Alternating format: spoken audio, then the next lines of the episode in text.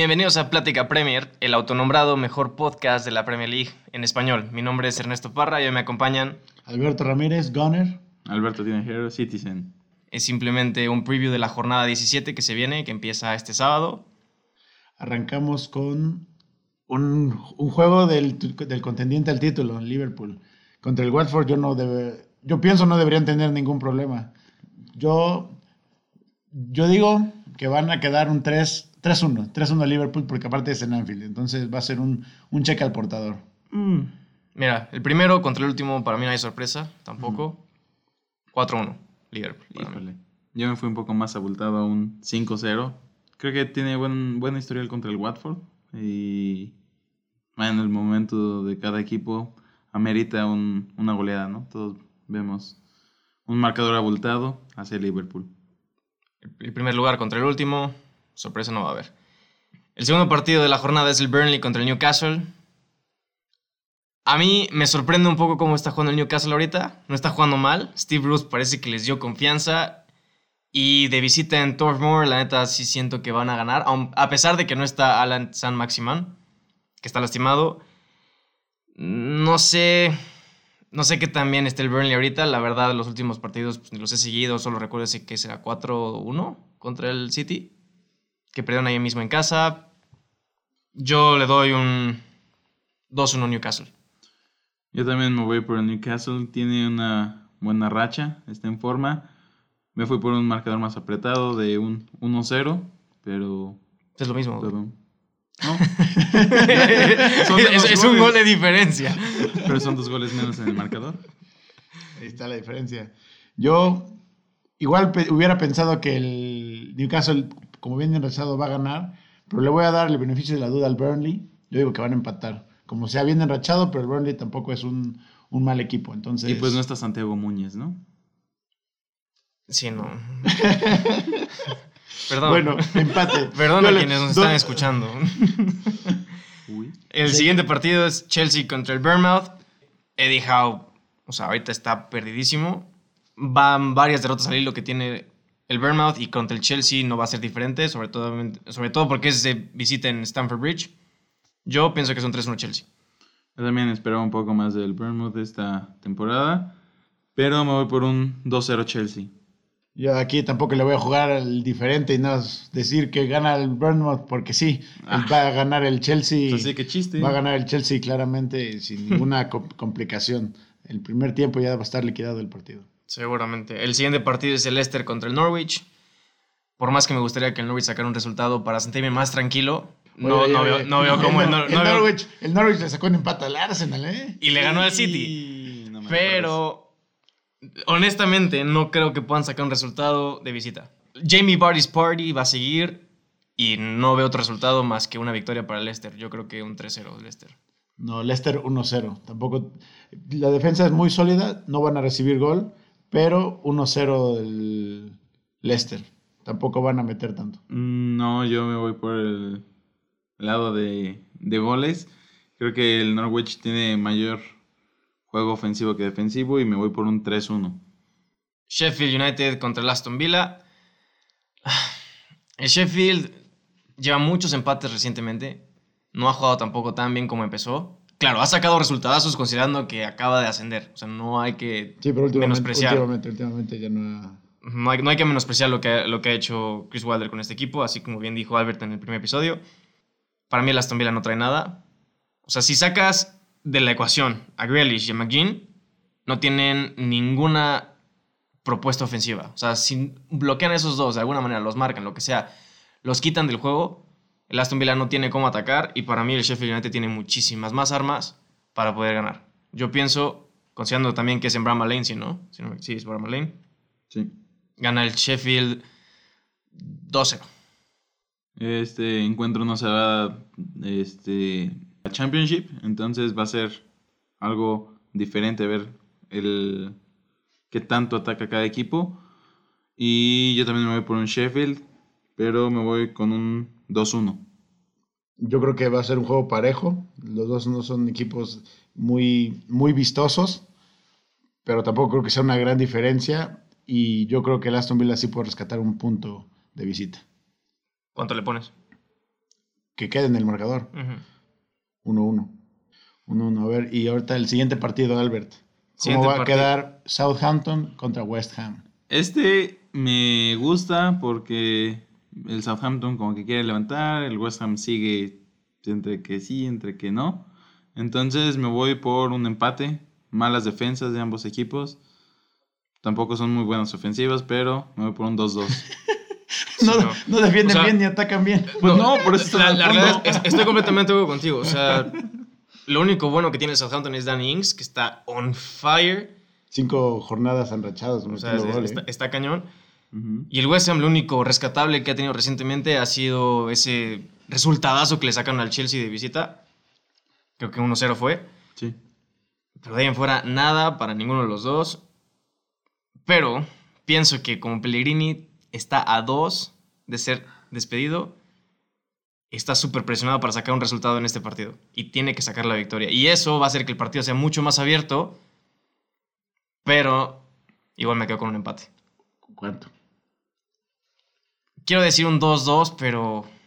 Sí, 2-2. 2-2, sí, sí, sí. 2-2, ok. Yo me voy a ir con el local, me voy a ir con el enra- enrachado que viene el. Southampton. Venían, venían muertos, despertaron con el Arsenal y ahí se han enrachado. Creo que no han perdido después, no estoy seguro, pero bueno, han enrachado y han re- recogido bastantes puntos de los posibles. Yo le voy a poner un 2-1 Southampton. No, va a ser No. suficiente para eh, Pellegrini. Para el Inge. Esos son los partidos del sábado. Vamos a los partidos del domingo. Empezando con el Man United Everton. Yo. Bueno, no sé si compartan esto conmigo. Obviamente, estoy sorprendido cómo fue que Ole sacó el resultado contra el Tottenham y contra el Manchester City. O sea, no. O sea, para mí esas eran dos derrotas seguras para el United. Sin embargo, pienso que es como súper el estilo de Ole. Ganar esos dos partidos Y perder y venía a perder este contra el. Everton. Además de que siento que Duncan Ferguson, el nuevo entrenador del Everton, como nadie realmente sabe qué esperar de él, le da como algo diferente que puede que haga que el Everton gane el partido, en mi opinión. Yo le doy un 2-1 a Everton, a pesar de que está de visita en Old Trafford. Sí, o sea, sí comparto contigo esa idea. Es muy del estilo de Ole hacer eso. Sin embargo, yo creo que ahorita van a seguir un poco el momentum, ya después se caerán. Me voy con un 2-0 para el United. Beto. Sí, yo también estoy de acuerdo. El United bien rechazado. Tottenham City hace Talmark en la Europa League. No han recibido goles, creo. Uy, acepta Almark. Bueno, pero Bueno, todos pues modos- Europa League, Europa League. De todos modos es competencia europea y vienen rachados. Están ahorita que no ni, ni ellos creen en ellos mismos. Sí, Tanta no. ra- una racha así no habían tenido. Entonces eh, están confiados. Técnico nuevo en el Everton. No veo que vaya a rescatar tan rápido al equipo, que se vea una mejoría. 2-1 Manchester. Pasamos al siguiente partido que, es Wolves contra Tottenham. Este se antoja bueno, ¿eh? Para mí está interesante se este, partido, bueno, ¿eh? sobre todo porque Diogo Jota ahorita está empezando a agarrar forma, lo cual es muy bueno para el Wolves porque entonces ya no dependen tanto de Jiménez para tener algo de proyección ofensiva.